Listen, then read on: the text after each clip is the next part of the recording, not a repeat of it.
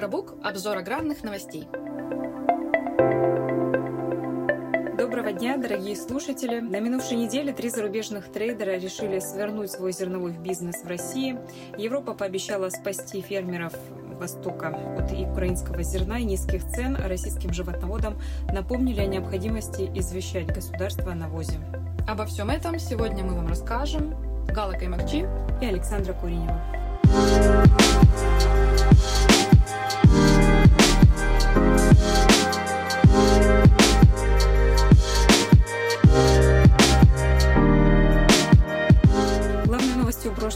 Неделе стал уход с российского рынка международных трейдеров, которые занимались ранее экспортом зерна.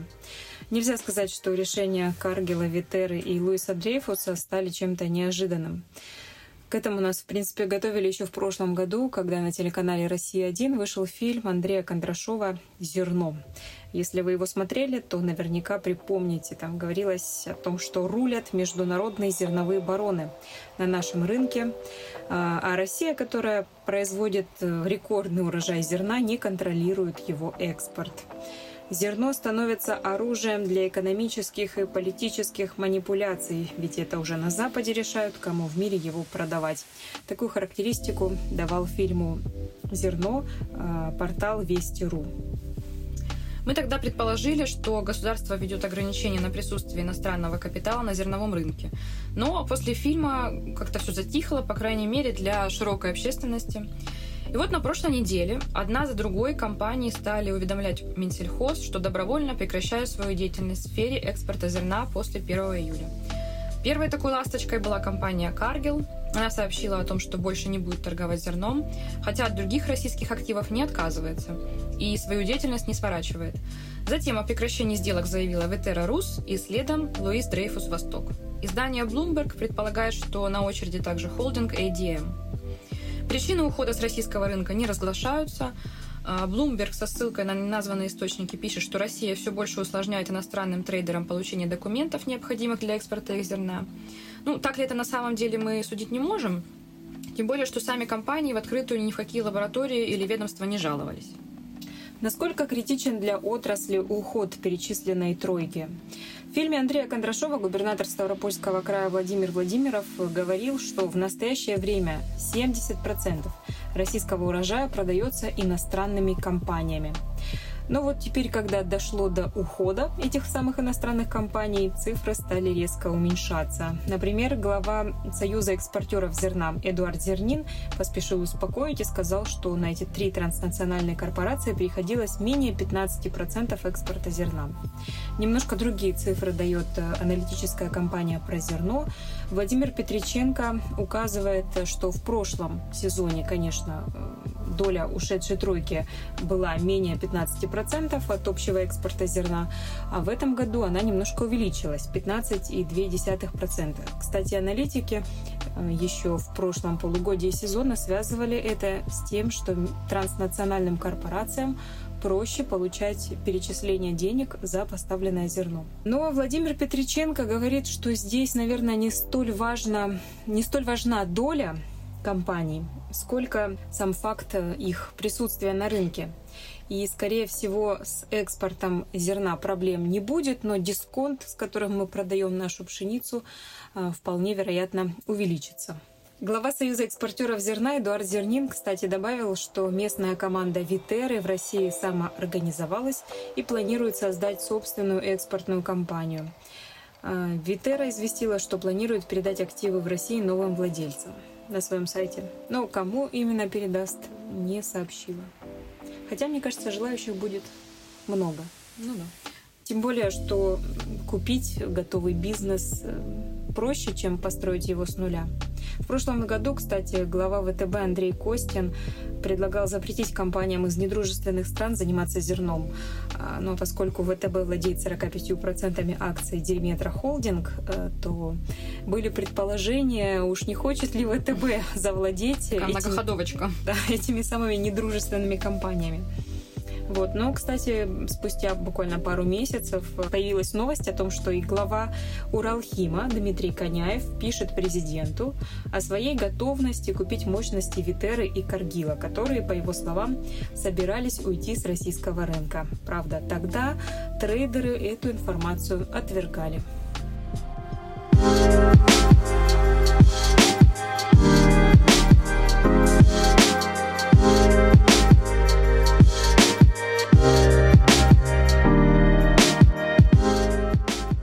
Аналитической компании AgResource Дэн Бассе обрисовал для российских аграриев довольно мрачные перспективы. Он уверен, что чем меньше трейдеров останется на рынке, тем меньше будет конкуренция между ними. Соответственно, закупочные цены на пшеницу могут пойти вниз. Ну, это обычные законы рынка, в принципе. Хотя куда уже ниже. По данным Русагротранса, за последнюю неделю марта цены на пшеницу четвертого класса снизились до 13,3-13,5 тысяч рублей за тонну. И это в глубоководных портах. На малой воде цена 12-100 рублей за тонну. Цены на пшеницу четвертого класса на элеваторах варьировались в диапазоне от 8,5 тысяч рублей до 10,5 тысяч рублей, в зависимости от региона. Это цифры, которые сообщает Русагротранс. Причину низких цен мы все хорошо знаем, и Ассоциация крестьянско-фермерских хозяйств в начале года отправляла в правительство призыв отменить экспортные пошлины на зерно. На днях Аккор получила ответ – в Минфине сообщили, что деньги от экспортных пошлин направляются на поддержку сельского хозяйства. И за счет пошлин в 2023 году эту самую поддержку планируют оказать больше, чем на 209,5 миллиардов рублей. Так что отмена таможенного сбора приведет к существенному снижению финансирования мероприятий госпрограммы. Тем не менее, нельзя сказать, что в правительстве совсем уж отметают идею ослабить регулирование рынка. После того, как Комитет Госдумы по аграрным вопросам потребовал обнулить экспортные пошлины на подсолнечник, Вице-премьер Виктория Абрамченко поручила Минсельхозу, Минэкономразвития, Минпромторгу, Минфину и ФАС проработать этот вопрос. Что ответят ведомства, мы узнаем после 21 апреля. А пока это время не наступило, замминистра сельского хозяйства Оксана Лут уже успела сообщить журналистам, что экспортные пошлины на подсолнечник Минсельхоз не собирается отменять, поскольку нужно загрузить отечественную переработку достаточным количеством сырья. Она отметила, что урожай масличных в этом году составил 29 миллионов тонн. Из них 2 миллиона тонн – это соя, выращенная на Дальнем Востоке, которую можно экспортировать, поскольку на Дальнем Востоке нет заводов по переработке сои. Э, таким образом, остается где-то 27 миллионов тонн, а вот мощности по переработке сегодня составляют 26 миллионов тонн по оценке Минсельхоза и 28 миллионов тонн по оценке Масложирового союза. Тем не менее, до конца года мощности увеличатся еще примерно на 3 миллиона тонн. Таким образом, у нас снова заводов будет больше, чем выращенного сырья для них. Кстати, пошлина на зерно как раз наоборот может быть скорректирована, отметила Оксана Лот. По ее словам, всех сегодня волнует себестоимость, и, возможно, к началу нового сезона Минсельхоз увеличит цену отсечения, после которой начинает действовать пошлина. аграриев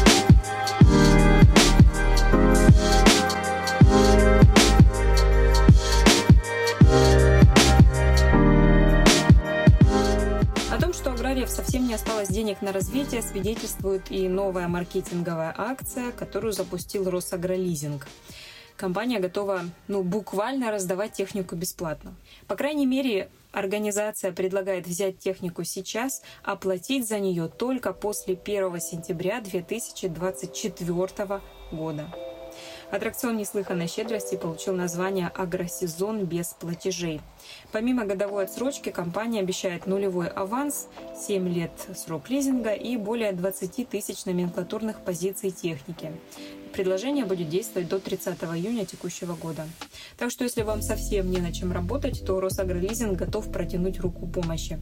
Хотя наши подписчики в Телеграм-канале и на Ютубе э, уже заметили, что все. Да, рука помощи вполне может оказаться удавкой на шее, потому что э, техника, которую предлагает Росагролизинг, стоит порой намного дороже, чем у производителей.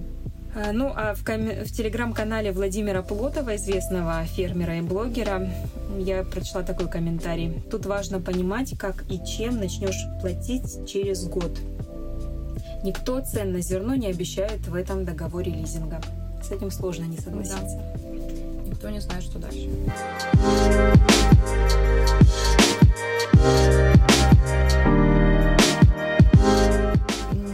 Из рубрики «Из параллельной вселенной». Пока, значит, российские фермеры пишут обращение в правительство, в Польше местные аграрии решили со своими чиновниками не церемониться и активно протестуют против низких цен на зерно. На прошлой неделе министра сельского хозяйства Хенрика Ковальчика во время его выступления на сельскохозяйственном форуме полетели яйца. Так, сельхозпроизводители выразили свой гнев по поводу низких цен на зерно, которые обвалились в результате давления урожая из Украины. После того, как в 2022 году порты Украины оказались заблокированы, Европа создала коридор солидарности для вывоза украинской сельхозпродукции – Предполагалось, что зерно и масличные через европейские порты отправятся по всему миру, но сельхозпродукция осела в странах Восточной Европы и обвалила закупочные цены на урожай местных фермеров. Как следует из данных издания Bloomberg, экспорт сельхозпродукции из Украины в Европу в этом сезоне вырос в разы. Примерно половину зерна Украина вывозит через зерновой коридор, а половину отправляет через дунайские порты или вывозит железнодорожным или автотранспортом в Европу. Еврокомиссия уже выделила 56 миллионов евро из общеевропейского сельскохозяйственного фонда на помощь фермерам Польши, Болгарии и Румынии.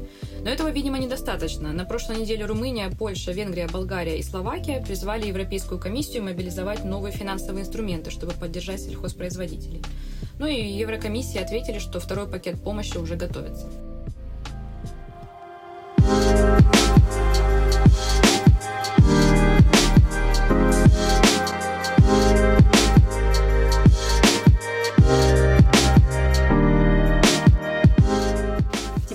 Важная новость для всех животноводов.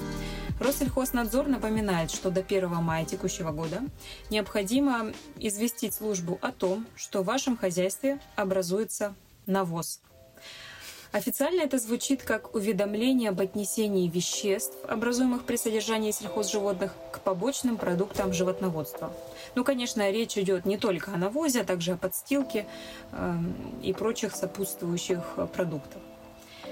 Уведомлять нужно свое территориальное управление Россельхознадзора. Минсельхоз утвердил форму уведомления. Это бланк, в котором нужно будет указать, когда, в каком количестве образуется навоз э, и как вы собираетесь его использовать, где хранить, на какие поля вносить.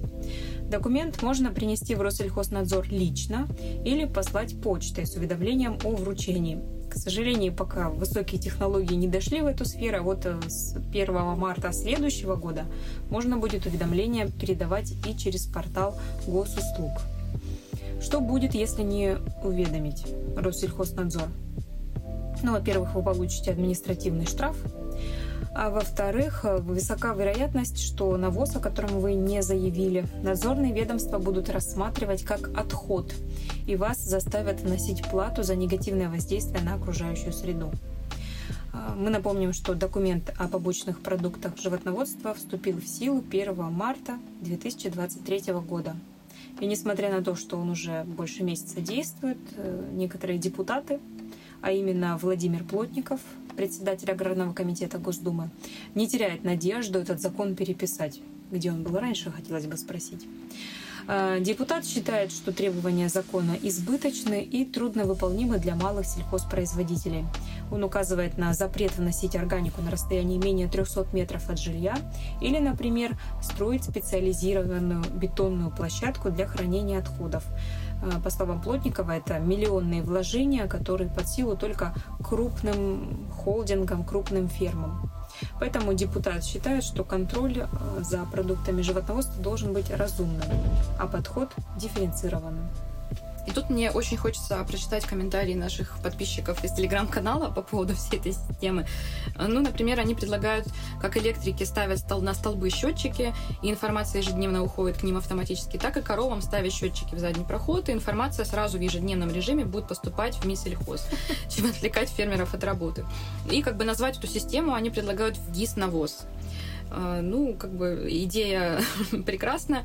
Другие подписчики ее поддержали и предложили даже подключить видеокамеру к онлайн-трансляции, чтобы можно было смотреть. Контролировать. Контролировать в прямом эфире, в прямом как режиме. на выборах. Да-да-да, в режиме не было вбросов. реального времени, да, чтобы не было вбросов. Или в нашем случае выбросов. Несанкционированных. Прекрасная идея, мне кажется. Что делать с теми, кто пастбищное содержание животных практикует? Да, это... Я не представляю, как. Как это будет? Не проконтролируешь же корову. Ну, наши находчивые фермеры что-нибудь придумают. Ну, да, Мешок к хвосту привязать. Да-да-да.